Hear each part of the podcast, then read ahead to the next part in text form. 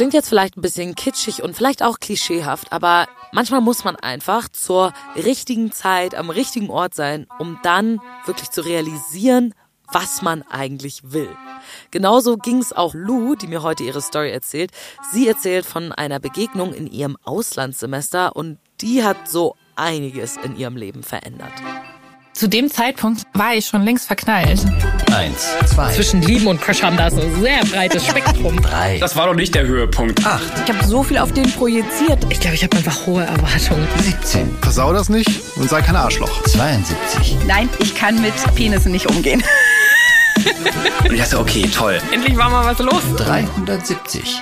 500, 766, 344, 1000. Haha, das kann jetzt mal richtig in die Hose gehen. Dieses Gefühl in meinem Bauch. 1000.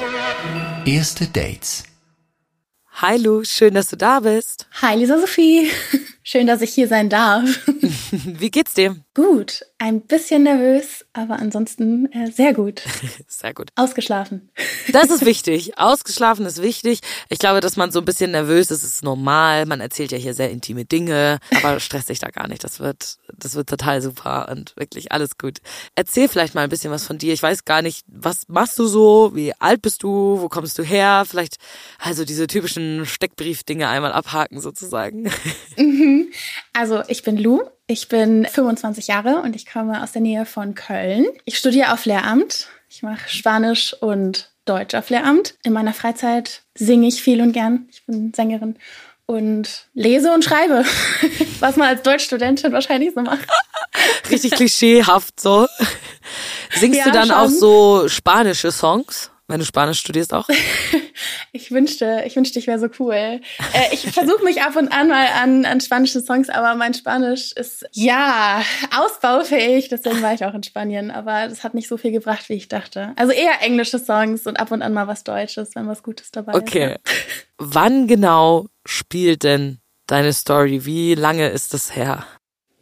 Das ist noch gar nicht so lange her, zumindest fühlt sich nicht so an. Das war 2021, Sommer. Wo warst du denn 2021? Wo hat diese Story gespielt? Die Story spielte in Spanien, in der wunderschönen Stadt Bilbao. Bilbao, okay. Was war der Grund, dass du in Spanien warst? Einfach zum Urlaub oder wie? Nee, das war äh, ein Erasmus. Ah ja. Das war zehn Monate, also zwei Semester.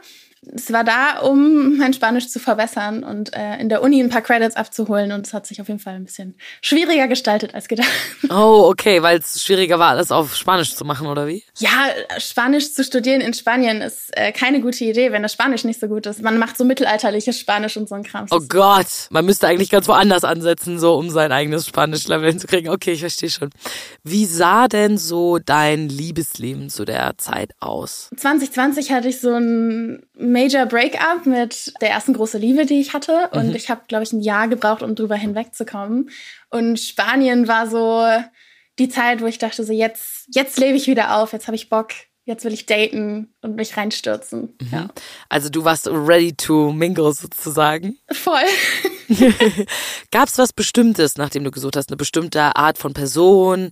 Gab es irgendwelche bestimmten äh, Charakteristiken, die dich angezogen haben oder sowas damals? Also ich glaube, rückblickend war ich tatsächlich ein bisschen oberflächlich. Ich habe Männer gedatet zu der Zeit und ähm, für mich war es wichtig, dass die größer sind. Ich bin eine große Frau. Ich wollte niemanden daten, der kleiner ist als ich. Ich glaube, das war auch so ein bisschen der Druck von, von außen. Ja, so ist unsere Gesellschaft halt leider manchmal, ne? Ja, und ansonsten, also Aussehen musste halt stimmen und innerlich, ja, eine gute Person halt. Da muss ein Vibe sein. Ich muss mich richtig gut mit denen unterhalten können über auch irgendwie ein paar tiefere Themen. Ja. Du hast gerade eben gesagt, dass du damals Männer gedatet hast. Hast du dich dann damals auch als äh, heterosexuell identifiziert? Ja, ich war, ich glaube, der größte Ally. Ich bin 2020 in so eine sehr queere Freundesgruppe reingerutscht.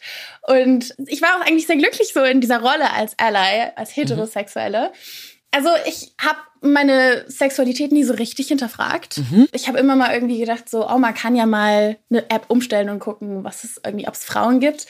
Aber dadurch, dass ich dann in diesem queeren Freundeskreis war, in dem tatsächlich auch nur homosexuelle Menschen vertreten waren, Ja. war ich irgendwie nicht, ich habe mich nicht als queer gefühlt, weil ich mich nicht repräsentiert gesehen habe. Weil immer wenn ich irgendwie eine Frau in einem sexy Rock gesehen habe und gesagt habe, so wow, ich finde, die Frau sieht in diesem Rock total gut aus, kam so der Kommentar so, oh, das war jetzt richtig heterosexuell. Also das war der heterosexuellste Kommentar, den ich je gehört habe. Echt? Oh, krass. Okay, und dann hast du das für dich immer direkt abgestempelt als wahrscheinlich stehe ich nicht auf Frauen, weil alle gesagt haben, das ist mega heterosexuell, sowas genau, zu sagen. Weil meine queeren Freunde mhm. das gesagt haben. Also, wenn mir dann mhm. heterosexuellen Freunde das gesagt hätten, hier rein, da raus, so was wollen die wissen. Aber wenn queere Freunde dir sagen, die Art, wie du das gleiche Geschlecht siehst, ist so sehr heterosexuell. Wenn es wer weiß, dann die, oder? Also habe ich mir gedacht. Es ist, finde ich, sehr interessant, dass deine Freunde damals so ein bisschen von sich vielleicht auf dich geschlossen haben. Ne? Also so, ja. ich habe nicht die und die Gedanken und deswegen wenn sie so denkt, dann kann das gar nicht queer sein, weil sie nicht genauso denkt wie ich. Aber ich meine, das Schöne am Queersein ist ja, dass es so super viele Facetten an sich eigentlich hat. Ne? Finde ich interessant, dass deine Freunde damals dich so sehr in so eine Schublade gesteckt haben irgendwie. Ja, ich glaube nicht bewusst. Also das sind super mhm. tolle und offene Menschen. Ich mhm. glaube, es war auch sehr viel im Witz. Und ich wurde dann auch so die Quotenhete genannt. Ah. Das war eher so als Scherz, der sich dann so ein bisschen verselbstständigt hat, glaube ich. Und dadurch war ich völlig überzeugt davon, dass ich nur auf Männer stehe. Krass, okay. Das ist interessant, oder? Dass du dadurch dann das selber nicht so hinterfragst. Du so, ja, ich bin halt die Quotenhete, jetzt nicht ein unproblematischer Begriff, sage ich mal. Aber wie ging es dir damals damit, dass deine Freunde dich so in diese heterosexuelle Schiene geschickt haben? Ich glaube, zu dem Zeitpunkt ist mir das gar nicht so richtig aufgefallen. Und deswegen war das mhm. für mich auch gar nicht problematisch und ich habe mich auch nicht schlecht gefühlt. Ich war einfach so, ja, die Welt ist schwarz und weiß. Okay, ich weiß, dass sich das jetzt im Laufe der Geschichte noch ändern mhm. wird, dieses Hinterfragen. Und zwar in Spanien, oder? Ja, genau. Wie hat das angefangen? Ich glaube, ich habe so sehr die Scheukappen aufgehabt, äh, ganz lange. Weil im ersten Semester hatte ich auch eine Freundin, die sich witzigerweise auch als bisexuell geoutet hat. Die habe ich da kennengelernt und sie mhm. war so, oh, ich glaube, ich bin bisexuell. Und ich war so, oh, good for you. und habe mich Toll. überhaupt nicht identifiziert. Lustig. Im zweiten Semester fing das dann tatsächlich erst an. Da habe ich dann eben zwei Personen getroffen. Zum einen Maria, die sehr offen, sehr bisexuell war. Also bei ihr war alles about bisexuality. Immer wenn sie irgendeine Entscheidung getroffen hat oder irgendwas war, so kennst du die Menschen, die so Sternzeichen total interessant finden und alles auf Sternzeichen beziehen? Ja, klar. Ja, genau. Und so war sie mit Sexualität. okay. Und eine andere Freundin, die hatte sich auch gerade erst geoutet, die habe ich auch kennengelernt und das war das erste Mal, dass sie dann Frauen gedatet hat. Und ich glaube, die Kombination aus beiden hat's gemacht, dass ich dann irgendwann dachte, als ich mit denen Filme geguckt habe, so, hey, man darf beide sexy finden und es ist nicht heterosexuell, also beide SchauspielerInnen im Film, sondern das mhm. ist vielleicht einfach bisexuell. Vielleicht mag ich beides. Interesting, dass du da zum ersten Mal so auf die Idee gekommen bist, auch wenn du vielleicht vorher schon so ein bisschen das Gefühl hattest, aber das halt dann immer so runtergeschluckt hast vielleicht, ne? Ich glaube, Repräsentation ist the key irgendwie. Also sobald du siehst, dass es mhm. anderen auch so geht, bist du so, hi, ich habe irgendwie meine Schublade gefunden. Was hat das mit dir in dem Moment gemacht, wo du das realisiert hast, so, okay, wait, vielleicht bin ich bi? Ich kann nicht genau den Moment nennen, als als es soweit war, aber ich weiß, ich war super excited. Ich wollte das jedem erzählen. Ich war so, hey, ich habe was super krasses über mich rausgefunden. Das muss ich jetzt der Welt kundtun. Irgendwie, endlich habe ich so meine Nische gefunden. Ja. Und ich habe es auch allen erzählt. Also ich habe daheim angerufen und das meinen beiden besten Freundinnen auf jeden Fall erstmal erzählt. Das musste mhm. sein. Wie hat dein queerer Freundeskreis darauf reagiert, äh, der noch zu Hause war? Die Personen, die quasi betroffen waren mit dem Quoten-Heten-Gedanken, mhm. haben sich erstmal entschuldigt. Sehr lange entschuldigt oh, und haben okay. gesagt, dass es ihnen total leid tut, dass sie mir irgendwie ein schlechtes Gefühl gegeben haben und mir nicht das Gefühl gegeben haben, dass Queerness einfach alles sein kann. Das fand ich super schön. Voll schön. Zeigt voll, dass sie so wachsen und du, ne, wie du gesagt hast, eigentlich total tolle, offene Menschen sind und sowas. Und einen Fehler zugeben ist eine sehr gute Charaktereigenschaft. Auf jeden Fall. Und jetzt, wenn man jemanden sieht, dann kommt immer so, wir judgen nicht, wir wissen überhaupt nicht, ob diese Person queer ist oder nicht. Voll, das ist, ne, das ist auch total wichtig. Oft tendiert man vielleicht dazu, den Leuten irgendwelche Label überzustülpen, mhm. weil man denkt, man würde sich vielleicht voll gut auskennen, aber nur anhand des Aussehens kannst du sowas niemals festlegen. Und auch anhand von gewissen Charaktereigenschaften ja. nicht oder sowas. Solange die Leute dir das selber nicht sagen, finde ich, sollte man nie den irgendein Label Total. aufdrücken. Ja. Du hast gesagt, Maria und die andere Freundin, die waren ähm, beide so mega open. Das hat sowas bei dir verändert. Hast du, als du realisiert hast, okay, ich bin bi und du hast gesagt, du willst es allen Leuten erzählen, hast du dann auch direkt dieses Bedürfnis verspürt, mit Frauen auf Dates zu gehen? Ja, ich wollte mir selber beweisen, dass ich wirklich queer bin und dass das jetzt nicht nur ein Hirngespinst ist. Mhm. Und ich habe auch direkt Tinder angeschmissen und äh, die Männer raus und erstmal nur die Frauen geswiped. Und äh, dann stand ich vor dem Problem, dass ich keine Ahnung hatte, was ich für einen Typ habe. Also ich war komplett überfordert. Mhm. Und ich habe dann irgendwie einfach irgendeine rausgepickt. Das war so wie mal eben, oh, die, die sieht nett und natürlich aus, ich nehme die jetzt einfach. Okay, die scheint mir sympathisch. Ist ja auch nicht unwichtig bei sowas, ne? Ja, aber das war komplett furchtbar, das Date. Nein! Ich bin da hingegangen und es war halt eine Spanierin, die konnte kein Englisch und wie gesagt, mein Spanisch ist äh, ausbaufähig. und wir haben vier Stunden in so einem Café gesessen und versucht zu kommunizieren und es war einfach super anstrengend für mich kognitiv. Und dann bin ich heimgekommen und ich dachte so, scheiße, vielleicht bin ich doch einfach nicht bisexuell. Ich stelle mir das am Anfang ehrlich gesagt vielleicht auch ein bisschen schwierig vor, wenn du noch nie mit einer Frau auf ein Date warst und dann gehst du mit ihr auf ein Date ich glaube, ich persönlich hätte Probleme damit, dass das dann nicht in so eine freundschaftliche Richtung abdriftet, weil das ist ja. alles, was ich bis jetzt mit Frauen kenne, ne? So eine freundschaftliche Beziehung. Wie war das für dich? Genau das Problem hatte ich auch. Also man hat sich mhm. cool unterhalten, aber da war halt nicht dieser Spark. Und dann dachte ich, oh, vielleicht bin ich doch nicht bisexuell, weil ich dachte, naja, wenn da jetzt nichts übergesprungen ist und wenn das jetzt immer so ist, dass ich mir einfach denke, das sind nette Menschen, dann ja, war das vielleicht alles irgendwie nur ein Hingespinst. Oh Gott, hat dich das demotiviert? Ja, und ich habe das Maria erzählt und Maria hat mich komplett ausgelacht. Wieso? Weil sie meinte, wenn du auf ein Date mit einem Typen gehst und da springt kein Funke über und du willst ihn nicht sofort bespringen, du würdest dann niemals deine Heterosexualität in irgendeiner Weise in Frage stellen.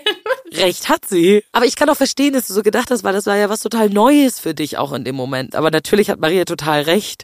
Okay, also hat sie dich dann praktisch ermutigt, weiter zu daten. Genau. Und ich hatte das dann zu dem Zeitpunkt meiner einen besten Freundin erzählt. Und die hat sofort gefragt, und gibt's da irgendwen von den Menschen, die du bisher kennengelernt hast? Alleine die Frage war so, okay, stimmt. Ja, da ist jemand, den ich total cool finde, oh. der überhaupt nicht in meinem Kopf rumgegeistert ist bis dato. Okay, wer war das? Das war Lina. Mhm. Lina hatte ich Wochen vorher auf einem Picknick gesehen. Ich weiß noch, ich saß da mit meinen Freundinnen und wir haben einfach gequatscht und sie kam dazu, weil sie die Freundin von einer anderen Freundin war. Mhm. Mein erster Gedanke war, würde ich auf Frauen stehen? Wäre das mein Typ? Ah, das war noch bevor du wusstest, dass du wie war's? Okay, interesting. Ja, an dem Tag wollte ich unbedingt, dass sie mich mag mhm. und habe gefragt, wo sie herkommt. Das ist so die typische Frage, die man so unter Erasmus-StudentInnen sich so ja. stellt. Sie hat gesagt, dass sie aus Chile kommt. Ich wollte halt immer schon nach Chile mhm. und ich habe ihr das direkt gesagt und war so, ach, Chile, wie cool. Ich habe gehört, das ist das sicherste Land in Südamerika. So grundsätzlich soll es ja nicht so sicher sein in Südamerika, aber Chile soll so das sichere Land sein. Mhm. Stimmt das? Ja, okay, bisschen unangenehm, muss ich sagen. Voll unangenehm. So, das als allererstes zu sagen, anstatt darüber zu reden, wie toll die Kultur vielleicht ist oder übers Essen oder so, ja. gleich über die Sicherheit zu reden. Wie fand Lina das? Lina fand's richtig ätzend. Scheiße. Ja, die hat mich direkt richtig blöd angeguckt und war so, wie kommst dass immer die Deutschen die gleichen Scheißfragen stellen? Oh. So, mein Land ist nicht gefährlich. Es ist nur gefährlich, wenn irgendwelche idiotischen Touristen damit ihren 50.000 Euro Uhren und ihren richtig teuren Kameras durch die Gegend laufen. Aber da wird man hier in Spanien halt auch ausgeraubt. So bis in Barcelona ja. passiert dir das Gleiche. Also mein Land ist nicht gefährlicher als deins und Europäer ja. haben grundsätzlich ganz seltsamen Blick auf Südamerika und ja, voll das Fettnäpfchen. Ja, okay, also mochte sie dich dann erstmal nicht so gerne? Also das ist so die Erinnerung, die so sehr hängen geblieben ist. Ich glaube, an dem mhm. Tag haben wir dann noch so ein bisschen miteinander geredet und ich glaube, ich hatte mich auch entschuldigt dafür, aber es war so, der Vibe hat einfach nicht mehr gestimmt von ihrer ja. Seite und ich war so, oh bitte, bitte mag mich, bitte. Ich bin voll der People-Pleaser. Ja. Oh mein Gott, kenne ich aber. Okay, was fandst du denn an der Lina so toll? Die hatte einen total krassen Style. Mhm. Der war einfach cool. Und die hatte so eine, so eine Sonnenbrille, die war cool und lange schwarze Haare. Und ich war einfach so ein bisschen schockverliebt, als ich sie gesehen habe und dachte so, wow, ich will sie sein und ich will ihre Freundin sein. Okay, aber ihre nicht feste Freundin zu dem Zeitpunkt, sondern einfach so wie ihre beste Freundin, weil du ja noch nicht wusstest, dass du genau. bist. Ich will mhm. befreundet sein. Dann, als deine Freundin aus Deutschland ein paar Wochen später gefragt hat, so, hey, ist da irgendjemand, ist dir Lina sofort wieder in den Kopf gekommen? Ja, und dann ist mir auch eingefallen, dass ich das gedacht habe, diesen Gedanken so, hey, würde ich auf Frauen stehen, wäre das mein Typ. Und dann mhm. dachte ich, dann muss ich die da fragen. Ja, also du hast sie einfach geschrieben, oder wie? Ich habe sie erstmal auf Instagram gestalkt, wie man das so macht im 21. Jahrhundert. Immer so. Und war super insecure und habe meiner besten Freundin dann erzählt, nein, die ist viel zu cool. Sie ist so ein ganz anderes Level. Mhm. Und meine Freundin hat mir dann so einen richtigen Einlauf verpasst am Telefon und war so, du bist mindestens genauso cool, wenn nicht noch mal cooler. Außerdem bist du ein total toller Mensch. Oh, wir lieben solche Freunde, wirklich, ich liebe es. Ja, das war so ein richtig schöner Pep-Talk. Und dann dachte ich, okay, ich frage sie einfach auf einen Kaffee. Und was hat sie geantwortet? Sie hat ja gesagt, eigentlich relativ schnell. Und dann ist mir aufgefallen, dass Kaffee trinken mit Frauen ja irgendwie was ganz anderes ist als Kaffee trinken mit Männern. Ja. Weil wenn man mit einem Mann sagt, hey, hast du Lust, mal einen Kaffee trinken zu gehen, hat das sofort Date-Vibes. Und bei Frauen halt nicht. Gerade im Erasmus, wo man immer mehr Menschen kennenlernt und auch so ein bisschen needy ist, neue Menschen kennenzulernen, bist du nur am Kaffee trinken und verabredest dich nur, aber auf eine platonische Art halt. Ja, genau. Was hast du dann gemacht, damit sie checkt, dass das nicht platonisch ist? Ich habe unsere gemeinsame Freundin Clara angeschrieben Mhm. und habe Clara gefragt, ob Lina überhaupt auf Frauen steht, weil das war ja auch irgendwie voll die wichtige Information. Stimmt. Man kann ja nicht einfach davon ausgehen, dass jeder Natürlich ist, obwohl ich das jetzt immer gerne mache, aber genau. Und Lina hatte Clara auch schon angeschrieben und Nein. hatte Clara gefragt, hey, sag mal, ist das ein Date oder ist das einfach nur ein Treffen? Okay, also sie hat auch direkt am Anfang gedacht, okay, ich weiß nicht, in welche Richtung das geht. Ja, Lina war auf jeden Fall auch bisexuell, das hat sich dann später geklärt, also sie mochte auf jeden Fall auch Frauen. Ja. Aber sie war genauso weit wie ich. Das war richtig schön. Also wir Ach hatten so. beide erst so vor kurzem rausgefunden, dass wir auch Frauen mögen. Oh, und es war tatsächlich spannend. dann das erste Mal, dass sie jemand, also eine Frau, nach einem Date gefragt hatte. Wie war das dann, als ihr euch gesehen habt beim Kaffeetreffen? War das wirklich so datey, flirty zwischen euch? Wie ging's weiter? Also wir haben uns dann bei 36 Grad im Schatten, glaube ich, Oh nicht auf einen warmen Kaffee getroffen, sondern auf ein Kaltgetränk. Man hat, glaube ich, gemerkt, dass wir beide super nervös waren. Also ich glaube, wir hatten ein sechsstündiges Date, vielleicht sogar noch länger. Krass, das ist lange für ein erstes Date. Das ist super lang. Wir haben, ich glaube, zwei, drei Getränke getrunken und dann sind wir spazieren gegangen und haben uns an einen Fluss gesetzt und haben gequatscht und ja, irgendwie ist die Zeit auch verflogen. Es war verrückt. Oh, das ist immer das Schönste auf Dates, wenn du auf die Uhr guckst und so denkst, oh mein Gott, wie viel Zeit ist schon vergangen und man merkt das gar nicht so richtig, weil es so schön ist. Ja, und da haben wir dann auch drüber gesprochen. Da hat sie mich auch so, die war einfach viel zu cool. Die hat einfach, einfach gefragt, sie so, ah, so you're bisexual, right? Okay, also sie hat es einfach direkt angesprochen. ja, also es war so nach zwei, drei Stunden und ich war so, äh, ja, ich glaube schon. Seit kurzem glaube ich ja. Ja, und äh, dann habe ich sie gefragt und du so. Und sie so, ja, ich glaube auch. Ich bin auch noch nicht so 100% sure, aber ja, ich glaube auch. Hat dich das irgendwie versichert oder hat es für dich das Ganze leichter gemacht, dass Lina auch erst seit kurzem geoutet war, sag ich mal? Also in dem Moment habe ich, glaube ich, auch gedacht, so, zum einen ist es cool, weil ich dann nicht so schnell überfordert werde. Andererseits wäre es gut gewesen, hätte mich jemand so ein bisschen an die Hand genommen. Also vielleicht wäre es sogar in dem Moment gar nicht so schlecht gewesen, hätte sie schon Erfahrung gehabt. Aber so war es auch wunderschön. Also für dich hat sich dieses erste Date, wo ihr spazieren gegangen seid, euch an den Fluss gesetzt habt, direkt wirklich wie ein Date angefühlt und nicht platonisch, so wie bei der anderen vorher. Ja. Hat dich das auch bestätigt in deiner Sexualität dann in dem Moment? Ja, ich war mir nicht sicher, ist es jetzt wirklich Attraktivität oder will ich mir das jetzt wirklich einreden, dass es das ist?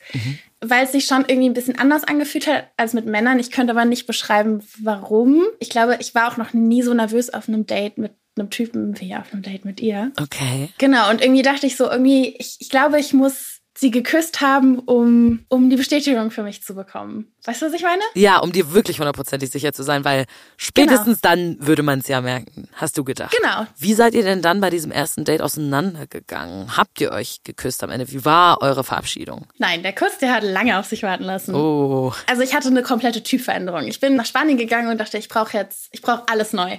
Ich habe mir die Haare abgeschnitten, ich habe mich tätowieren lassen und ich habe mir zwei Piercings stechen lassen. Und ich hatte gerade erst ein Septum bekommen, also diesen, diesen Ring an der Nase unten. Und sie wollte auch unbedingt eins haben. Und sie war so, ich wünschte, ich, ich hätte den Mut, das selber zu machen. Und ich war so, hä, gar kein Problem.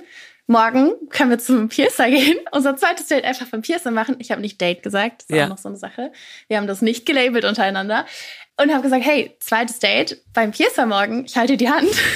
Süß. Habt ihr das dann gemacht? Ja, wir sind dann in freudiger Erwartung auf den Piercer am nächsten Tag zum Piercer gegangen Krass. unser zweites Date da. Es ist ja auch eine besondere Art vom Date beim Piercer, ne? Weil das ist ja, ne, also klar, es ist so eine sehr verletzliche Situation, wenn man sich so einem Schmerz, sag ich mal, hingibt und die andere Person darf dabei sein. Aber es ist ja jetzt nichts, wo man die Person mega gut kennenlernt oder wo man voll gut miteinander reden kann die ganze Zeit, oder? Ja, total. Deswegen haben wir uns danach nochmal auf Drinks getroffen. Also ich glaube, ich bin eine, eine Person, ich bin sehr viel für meine Freundinnen da, aber bisher halt immer in heterosexuellen Beziehungen gewesen und in heterosexuellen Beziehungen. Ich kann nicht sagen warum, aber da falle ich auch immer in so diese Rolle der Frau. Als ich dann mit Lina beim Piercer war, war das irgendwie so ganz anders. Da, hab ich, da war ich so sehr selbstbewusst und war so, ich habe es nicht so gesagt, aber so habe ich mich gefühlt, so kein Problem, Baby, ich halte deine Hand. So, Ich passe auf dich auf. so ich bin stark für uns beide. Okay, lustig, geil. Ja, lustig, wie man dann einfach auf einmal eine ganz andere Seite an sich entdeckt, so, ne? Ja, vor allem, weil sie auch so sehr in dem Moment auch so sehr verletzlich war, wie du gesagt hast. Ne? Mhm. Piercer ist halt so eine ganz andere Situation irgendwie. War es denn zwischen euch flirty überhaupt? Du hast ja gesagt, ihr seid danach noch zusammen was trinken gegangen. Gab es mal irgendwelche Berührungen, tiefe Blicke in die Augen, irgendwie sowas? Also es gab sehr viele Blicke, ja. Berührungen, das ging noch nicht. Da waren wir, glaube ich, beide noch nicht bereit. Aber bei dem Trinken, also ich habe so meinen Anmachspruch für mich entdeckt. Oh, oh, den will ich jetzt hören. Also es ist weniger ein Spruch, es ist mehr so eine, so eine Story. Und zwar Okay. eine äh, von den Personen daheim, nennen wir sie Charlie. Und immer wenn diese Person eine andere Person gefanzied hat, irgendwie dachte so, boah, ich, ich möchte die Person küssen, hat sie gefragt, ob das in Ordnung ist. Also die kann das dann, dass sie sagt so, hey, ich fühle das gerade voll, dürfte ich dich küssen oder ist es gerade, fühlst du es gerade nicht so? Finde ich aber gut, ehrlich gesagt. Consent lieben wir. Und ich finde es immer tatsächlich sehr hot, wenn Leute sowas fragen. Ja, ich auch. Aber ich glaube, ich kann es nicht gut verpacken. Ich erzähle aber immer diese Stories. Also ich habe das vor Lina halt ein paar Mal gemacht und habe die Story erzählt, habe dann gesagt, dass ich das cool finde. Und das hat zur Folge, dass die Personen, die du datest, dich vorher fragen, ob sie dich küssen dürfen. Ah, Und es okay. kann sowohl ein super seltsames, witziges Ergebnis geben, also dass die Person dich das so im Scherz fragt Mhm. und dann ist man so am Lachen und küsst sich dann. Oder halt dann auch wirklich, wenn die Person Skills hat, dann äh, wird das richtig schön romantisch gefragt. Und Oh. bis jetzt hat es aber immer funktioniert und Leute haben mich gefragt. Ich muss sagen, das ist eine gute Taktik. Not Ne? bad. Aber hast du das dann bei Lina auch gemacht? Hast du ihr diese Story erzählt und hat sie dich dann gefragt auf eurem Date bei den Drinks? Bei den Drinks nicht. Ich muss dazu sagen, wir hatten so eine sehr straffe Timeline, weil wir befinden uns quasi zum Ende meines Erasmus-Aufenthaltes. Ah. Und es war klar, als wir uns verabredet hatten, hat sie gesagt, sie hat eine Woche und dann fährt sie für zwei Wochen nach, boah, ich glaube, Italien und Frankreich und hat so eine kleine Europatour gemacht. Und dann hätten wir noch eine Woche, wo ich tatsächlich auch noch in Spanien bin. Und dann fliege ich schon nach Hause. Okay, also ihr hattet insgesamt eigentlich nur zwei Wochen zusammen. Genau. Oh, voll schlimm, wenn man so ein, schon so ein Ablaufdatum irgendwie darauf hat. Total. Und es hieß, an dem Tag, als ich das, diese Story erzählt habe, wussten wir, wir hätten jetzt noch eine Möglichkeit, uns zu treffen danach. Und dann ist sie auf jeden Fall schon mal zwei Wochen weg. Oh Gott. Wie ging's dir denn damit zu wissen, dass das wahrscheinlich alles sehr zeitlich begrenzt ist mit euch beiden? Ich glaube, am Anfang dachte ich, dass das eigentlich nicht schlecht ist, weil egal wie es sich entwickelt, und ich dachte, vielleicht entwickelt es sich so, dass ich dann. Ich wollte die Möglichkeit offen halten, dass ich vielleicht doch sage, oh shit, vielleicht bin ich doch nicht bisexuell so. Und es wäre nicht schlimm, weil ich die Person auch nicht mehr wiedersehe, egal wie sehr ich mich dann zum Affen mache. Aber je mehr Zeit ich mit ihr verbracht habe, desto schlimmer wurde irgendwie der Gedanke, dass man, dass man das einfach viel früher hätte machen können, weil sie schon seit einem halben Jahr da war. Irgendwie war das alles sehr sad dann und wurde, es hat immer mehr Gewicht bekommen, sagen wir so. Ja, okay. Habt ihr euch denn nochmal getroffen, bevor sie dann weggefahren ist? Ja, und wir hatten dann, nach diesem Date, wo ich ihr diese kleine Geschichte erzählt hatte, ähm, haben wir sehr viel geschrieben auch, weil dann noch irgendwie ein Tag dazwischen lag. Und irgendwie hat sie das eingefädelt, dass sie meinte so, Lu, ich habe auch noch eine Frage an dich. Aber mitten im Gespräch, also in dieser Konversation. Und ich war so, okay, ja, schieß raus. Und sie war so, du weißt welche Frage. Und ich so, nein, wirklich nicht. Und ich wusste es wirklich nicht. Und sie war so, naja, die Frage, ob bei unserem nächsten Treffen, ob ich dich dann küssen darf. Oh, smooth. Was hast du gedacht, als du das gelesen hast in dem Moment? Ich war richtig excited. Ich hatte richtig Herzklopfen und ich war so, ja, das will ich. Und ich habe so die deutscheste Antwort gegeben, die man geben könnte. Also ich habe das eben nochmal durchgelesen und ich habe mir einfach nur in den Kopf gefasst. Was hast du gesagt? Würde ich nicht Nein zu sagen. Nein, nein. Lu, nicht dein Ernst. Ich weiß nicht, was Sorry, mich ich cringe geritten gerade ein bisschen, muss ich sagen. Ich habe auch gecringed. und sie hat auch gecringed. Ja, glaube ich. Würde ich nicht Nein zu sagen. Gott, das ist wirklich die deutscheste Antwort, die man darauf geben kann. Oh Gott. Sie Sie hat es auch erstmal nicht verstanden. Ich glaube, es kamen so drei Fragezeichen zurück und ich war so, sorry, das ist die deutsche Art zu sagen, ja, auf jeden Fall.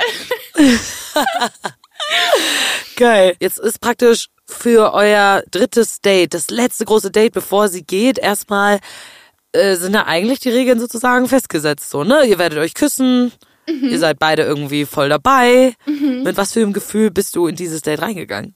Ich glaube, noch nervöser als beim ersten Date, weil jetzt wusste ich, dass wahrscheinlich irgendwas passiert und dass eine von uns auf jeden Fall den ersten Schritt machen muss, weil wir haben das ja jetzt auch schriftlich festgelegt. Wie als hättet ihr so einen Vertrag unterschrieben. genau. Also das Problem in Anführungszeichen war, dass abends wir beide noch verabredet waren und zwar weil sie schon eine Freundin verabschiedet hat. Also das war schon die Zeit, wo die ersten Leute gefahren sind und da konnte sie abends auf jeden Fall nicht. Wir hatten also eine Deadline auch nach hinten. Also wir hätten jetzt nicht uns einfach komplett abschießen können zum Beispiel und äh, gucken können, was der Abend so bringt, sondern es war klar, wir haben so drei Stunden Zeit. Und wir sind Alkohol trinken gegangen in so einem Park. Und ich glaube, sie hat auch den einen oder anderen Annäherungsversuch gemacht. Aber das Problem, wenn ich nervös bin, ist halt, dass ich super viel rede. Und je nervöser ich werde, desto mehr rede ich. Und da entsteht dann natürlich vielleicht nicht so ein Moment, wo man so Anspannung hat, dass man vielleicht sagt, wir küssen uns jetzt, weil wenn die Person die ganze Zeit redet, ist es, glaube ich, voll schwer, so diese Tension aufzubauen, oder nicht? Genau. Ja, ich bin grundsätzlich einfach auch nicht so gut in so sehr romantische Tension mit neuen Menschen aufkommen zu lassen. Ich glaube, es liegt unter anderem daran, dass ich einfach nicht weiß, wann ich einfach aufhören sollte zu reden. Ja, ich weiß, sie hat sich ein paar Mal rübergelehnt, aber ich habe zu viel geredet und ich war dann auch nicht bereit. Das Einzige, was wir geschafft haben, war auf dem Rückweg dann tatsächlich Händchen zu halten. Okay, immerhin. Aber das bedeutet, ihr wart jetzt auf drei Dates. Sie geht jetzt bald. Ihr habt euch immer noch nicht geküsst, obwohl ihr es beide wollt eigentlich. Genau. Glaubst du, das hat damit zusammengehangen, dass ihr beide, was so Dates mit Frauen anging, noch so unerfahren wart? Ja, also ich glaube, dass wir einfach beide nicht wussten, wie man den ersten Schritt macht. Und ich glaube, dass wir vorher drüber geschrieben haben, war ja eigentlich schön, um so die Fronten geklärt zu haben, aber gleichzeitig hat es auch noch mehr Druck aufgebaut.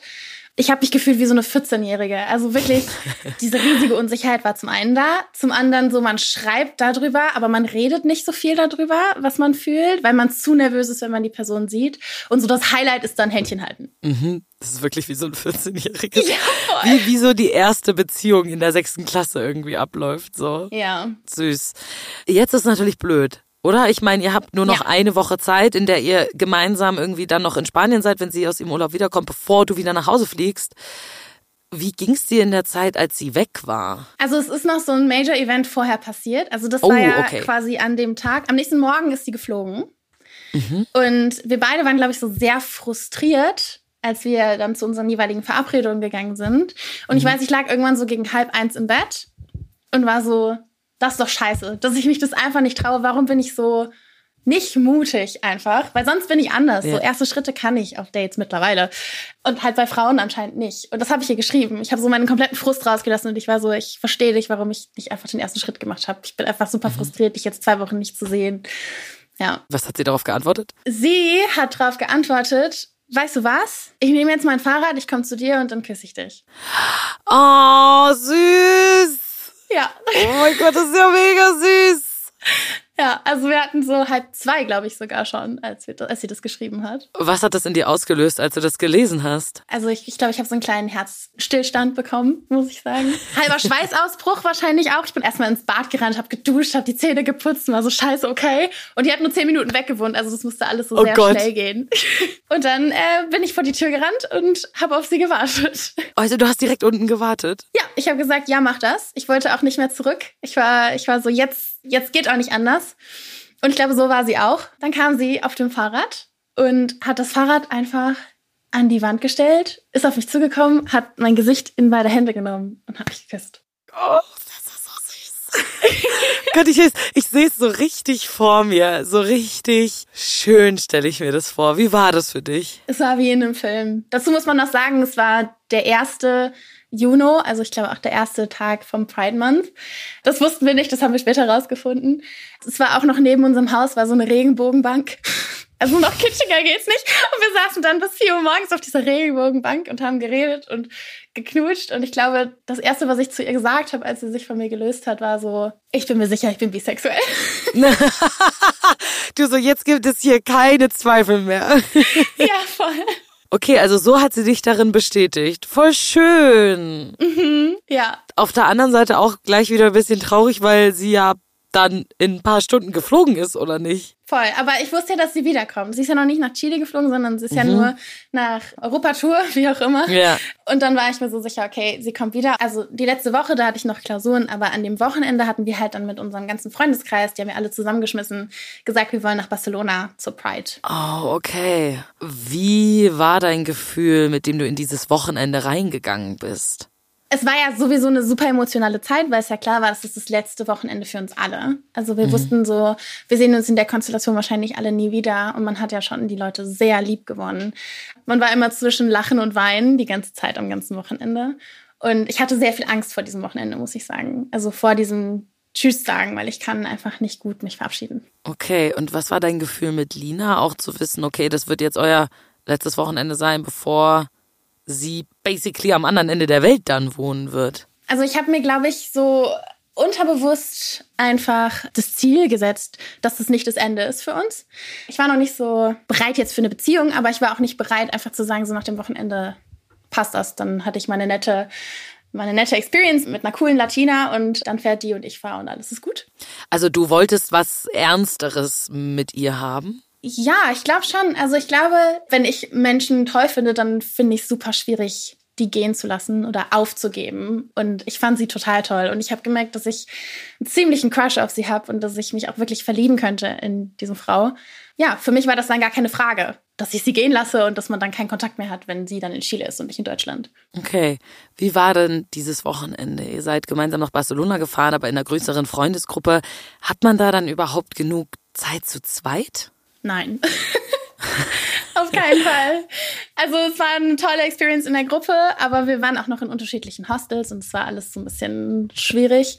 So, dass sie mir quasi am Sonntag eröffnet hat, dass sie nicht mit den anderen am Montagmorgen fährt, sondern den Tag verlängert hat im Hostel und noch einen Tag länger mit mir verbringen möchte in Barcelona. Oh, süß. Sie hat gesagt, ich, ich brauche diese Zeit mit dir alleine sozusagen. Ja, wir wollen uns richtig verabschieden und noch irgendwie ein paar schöne Momente gemeinsam und Erinnerungen gemeinsam schaffen. Okay, was habt ihr dann an diesem Tag gemacht? Also wir waren erst am Strand und haben da dann so sehr couple-like, also wir haben einfach so einen sehr pärchenmäßigen Strandtag gemacht, haben dann abends gesagt, wir wollen essen gehen, sind dann erst essen gegangen und dann auf die Sky Bar in Barcelona, auch super schön.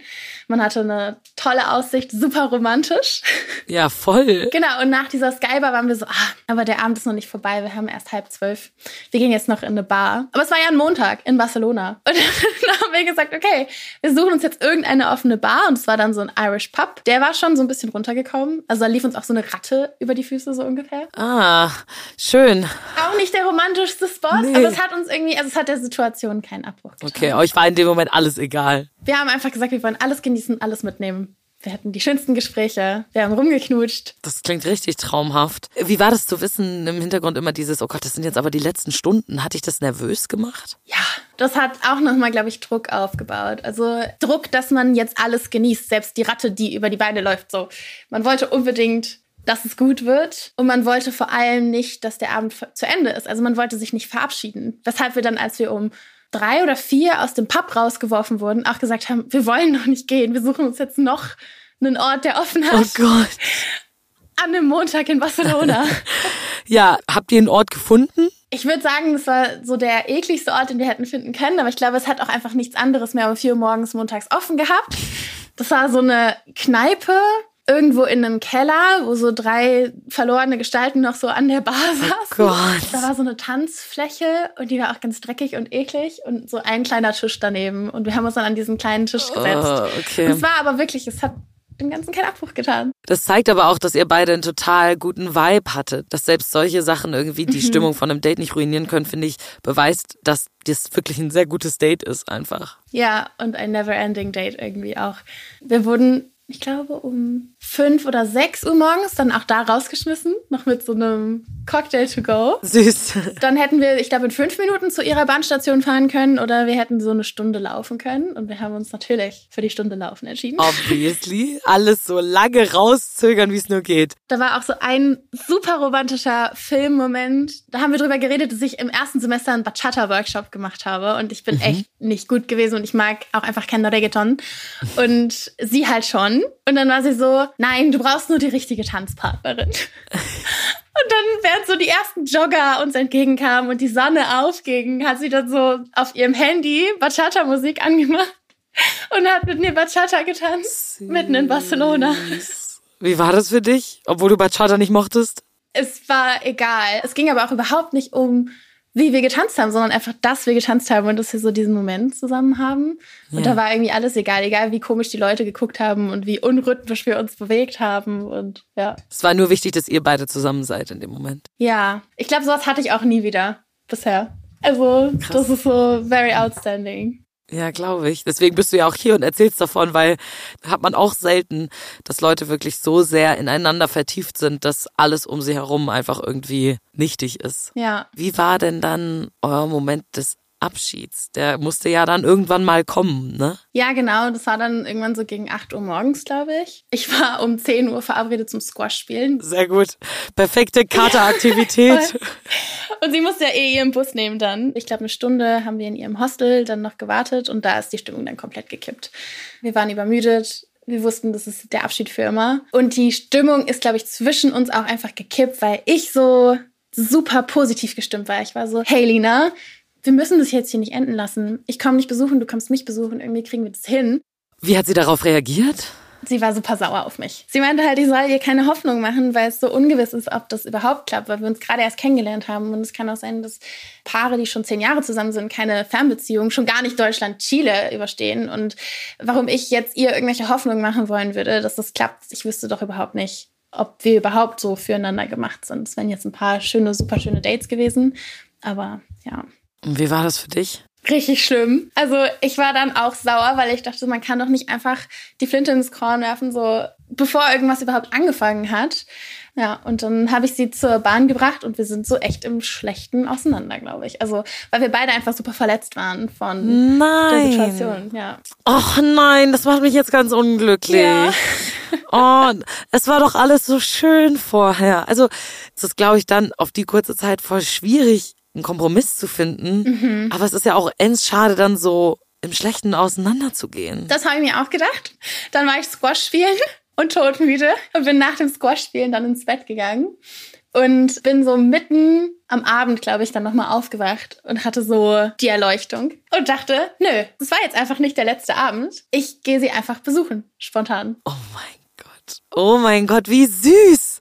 Also diese, diese Story, ey, ich, will- ich habe gedacht, das ist jetzt schon das Ende, aber das macht mich gerade sehr glücklich, dass das nicht das Ende ist.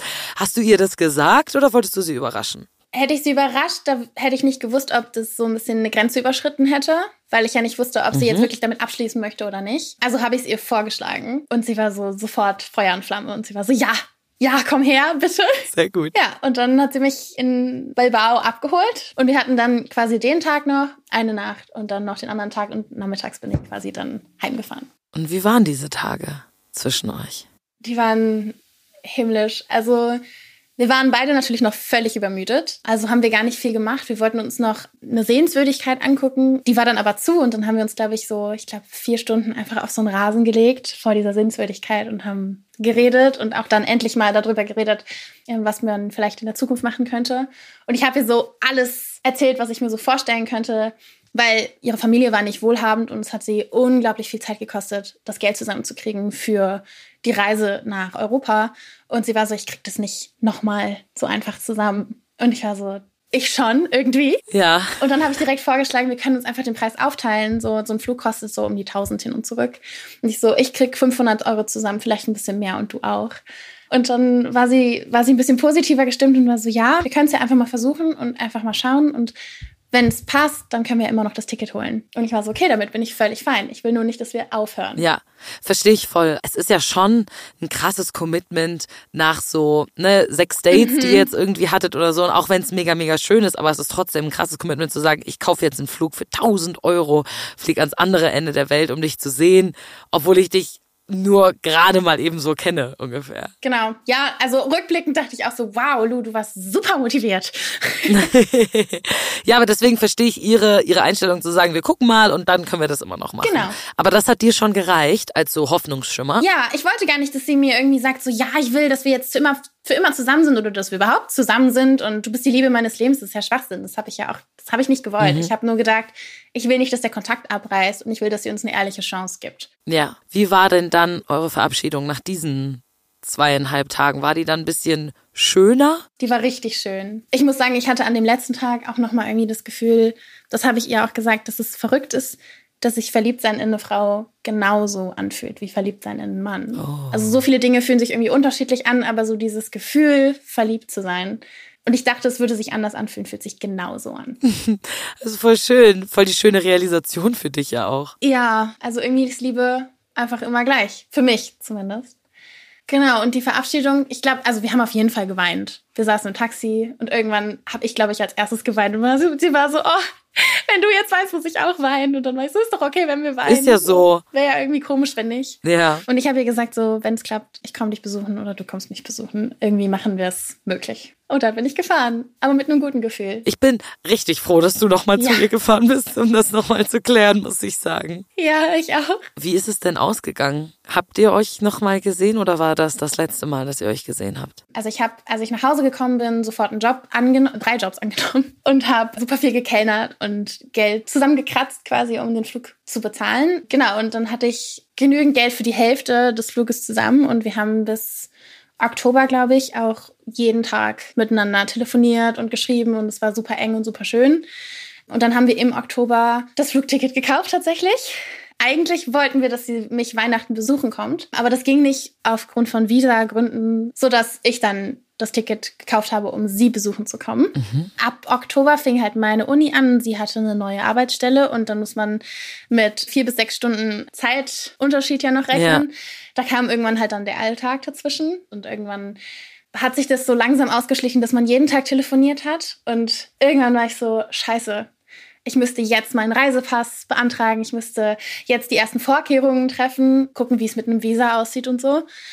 Und dann habe ich sie angerufen und war so, ich weiß, wir telefonieren jetzt nicht mehr so häufig, aber ich würde gern wissen, ob ich dich immer noch besuchen kommen kann. Und dann hat sie gesagt, nein, ich will nicht, dass du mich besuchen kommst. Krass. Wie ging's dir dann in dem Moment? Also ich habe ja selber mitbekommen, dass es schwieriger wurde zwischen uns. Also sie hat es, glaube ich, so formuliert, sie hat gesagt, ich würde mich nicht wohlfühlen, wenn du in mein Land kommst. Und dann kam bei mir aber so ein bisschen der Trotz, weil ich mir dachte, so, du kannst mir ja nicht verbieten, in dein Land zu kommen. Und ich meinte so, hey, aber wir haben ja jetzt das Ticket gekauft. Und sie war so, ja, darüber wollte ich mit dir reden, kannst du das noch stornieren? Und ich so, so nein, wir können das nicht stornieren. Das Ticket, das hatten wir ohne Versicherung gekauft. Wir waren uns so 100% sicher, wir machen das. Und da hat sie gesagt, ja, also ich könnte das Geld jetzt wirklich gut gebrauchen. Und ich war so, ich kann dir keine 500 Euro auszahlen, das geht nicht. Ja, und dann war sie sehr sauer aufgrund der Sache, dass ich gesagt habe, ich werde das Ticket auch nicht verfallen lassen. Dann haben wir 1000 Euro verloren. Und ich wollte eh immer nach Chile. Also fliege ich nach Chile. Aber ich kann dir die 500 Euro nicht auszahlen, weil wenn ich dir die 500 Euro auszahle, dann brauche ich nicht nach Chile fliegen, weil dann kann ich vor Ort nichts machen. Weil ich dann ja nicht mal das Geld hätte für eine Übernachtung, weil es war ja auch geplant, dass ich bei ihr schlafe. Und da war sie so sauer drüber, dass dann äh, der Kontakt abgebrochen ist. Also sie hat den Kontakt abgebrochen. Und ich war so, okay, was mache ich jetzt? Ich habe lange überlegt, ob ich das Geld irgendwie zusammenkratzen soll. Habe aber von meiner ganzen Familie und meinen FreundInnen zurückbekommen, so nein, mach das. Ihr seid das Risiko beide eingegangen. Und dann hatte ich im März so den schönsten Trip meines Lebens nach Chile. Ja, alleine mit meinem Rucksack. Boah, ich muss sagen, mit dieser Wendung am Ende hätte ich gar nicht mehr gerechnet, ehrlich gesagt. Ich finde, das ist voll das Zeichen, dass das Leben eben nicht so ist wie diese ganzen Spielfilme. Aber ich finde das jetzt irgendwie sehr viel nahbarer und sehr viel naher am Leben, weil man sich so denkt, naja, also ich kann total nachvollziehen, dass du gesagt hast, ich möchte das Geld nicht auszahlen, ich habe das nicht und ich will auch diese 1000 Euro nicht einfach so verfallen lassen. Ich kann auch ein bisschen nachvollziehen, dass sie sagt, ich, wir hatten jetzt nicht mehr so viel Mhm. Kontakt, ich will dich nicht mehr sehen, dass sie das Geld irgendwie wieder haben will. Man hätte vielleicht einen Kompromiss finden können, dass man sagt, hey, ich kann dir in ein paar Jahren dieses Geld zurückgeben, wenn ich einen Job habe, wenn ich das Geld mehr habe, dass man da irgendwie einen Kompromiss findet. Mhm. Aber jetzt gerade geht's halt nicht. Wie blickst du jetzt im Nachhinein auf diese Geschichte zurück? Mit was für einem Gefühl? Weil du hast ja sehr viele unterschiedliche Gefühle wahrscheinlich, oder? Also ich glaube, das sage ich auch immer über meinen ersten Freund. Ich glaube, ich hätte es nicht tauschen wollen. Ich fand es war eine wunderschöne Erfahrung. Es hatte seine Filmmomente. Klar war das Ende einfach auch nicht nicht schön. Ich hatte ja auch angeboten, dass ich sie später auszahle, aber es kam halt nichts mehr zurück. Sie war einfach sehr sauer. Aber es hatte irgendwie alles seinen Grund, dass es so passiert ist. Wäre das nicht kaputt gegangen, hätte ich zum Beispiel meine jetzige Freundin nicht kennengelernt, die mich damals zum Flughafen gefahren hat und darüber haben wir dann sehr gebondet und dann über Chile haben, sind wir quasi dann auch uns näher gekommen. Also es sind, ich glaube, für alles gibt es irgendwie einen Grund. Und ich äh, habe sehr viele Zeichen immer überall gesehen. Ja, ich habe ein gutes Gefühl, wenn ich zurückblicke auf die Geschichte mit Lina. Ja. Das ist schön. Ich finde, ich finde, eine Geschichte muss nicht immer nur positiv sein oder ne, das krasse Film Happy End haben, um dir vielleicht was beizubringen, um dein Leben in gewisse Bahnen zu lenken. Und es kann trotzdem schön sein. Also so eine Erfahrung, auch wenn sie vielleicht manchmal schmerzlich war und vielleicht von vielen Tränen begleitet gewesen ist, von schlimmen Abschieden und Streits, kann ja trotzdem overall an sich eine positive Erfahrung gewesen sein. Ja, und ich glaube, also so diese Chile-Reise, einen Monat für mich alleine reisen und die unglaublichsten Menschen kennenzulernen, das hätte ich ja nicht gehabt, hätte ich sie besucht. Und ich habe unglaublich interessante Menschen getroffen und mich selber auch nochmal ganz anders kennengelernt. Und es wäre halt alles nicht passiert, wäre es anders gekommen. So. Deswegen, ich bin glücklich. Das ist sehr schön. Das freut mich. Oh, das ist ein tolles Schlusswort, muss ich sagen. Das ist das schönste Schlusswort, was wir haben können. Vielen, vielen Dank, dass du diese Story erzählt hast, Lou. Es hat wirklich sehr viel Spaß gemacht, dir zuzuhören und dieser sehr aufregenden Phase in deinem Leben so zu lauschen. Vielen Dank. Danke, dass ich es erzählen durfte. Möchtet ihr auch mal eine Dating-Story hier im Podcast erzählen? Dann meldet euch super gerne bei uns. Ihr könnt uns entweder eine E-Mail schreiben unter hallo at 1000erstedates.de oder ihr schreibt uns eine DM auf Instagram an at 1000erstedates. Wir hören uns nächste Woche wieder. Ich bin Lisa Sophie Scheurel. Bis dahin. Ciao. 1000 Erste Dates ist eine Co-Produktion von Kugel und Niere und Studio Bummens. Executive Producer Anna Bühler und Jon Hanschin. Produktion und Redaktion Lina Kempenich, Shaika Tetig, Luisa Rakotzi, Pies Solomonobong, Inga Wessling und ich, Lisa Sophie Scheurel. Ton und Schnitt Simone Hundrieser.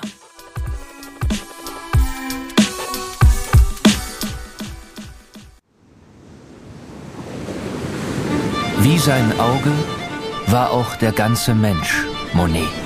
De la lumière, une quête de, de l'eau. Diese Suche nach Licht, nach dem Wasser, nach einer neuen Malerei. Das ist fast wie eine Pilgerfahrt. Ich bin Linda Zawakis und das ist die Geschichte über ein Leben in Zeiten des Umbruchs.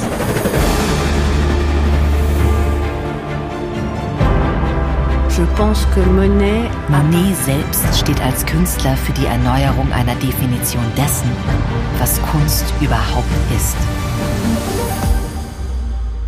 It's just antithetical. Er macht das Gegenteil von dem, was vernünftig gewesen wäre. Da als junger Mensch zu sagen, das interessiert mich nicht, ich gehe den Weg nicht mit, das ist schon ungeheuerlich. Ich habe es satt. Ich werde dir nie wieder schreiben. Da kannst du sicher sein. Monet geht es um Monet, um sein eigenes Werk. Tu bois du vin? Es lebe Claude. Sein Weg nach oben führt in die Einsamkeit. Meine arme Frau hat den Kampf um ihr Leben heute Morgen verloren. Ich bin alleine mit den Kindern. Er schrieb einmal einen Brief, in dem er sich fragte, ob die Klippe jetzt gleich über ihm zusammenbrechen würde. So wie sein ganzes Leben in diesem Augenblick. Monet. Zeiten des Umbruchs. Überall, wo es Podcasts gibt.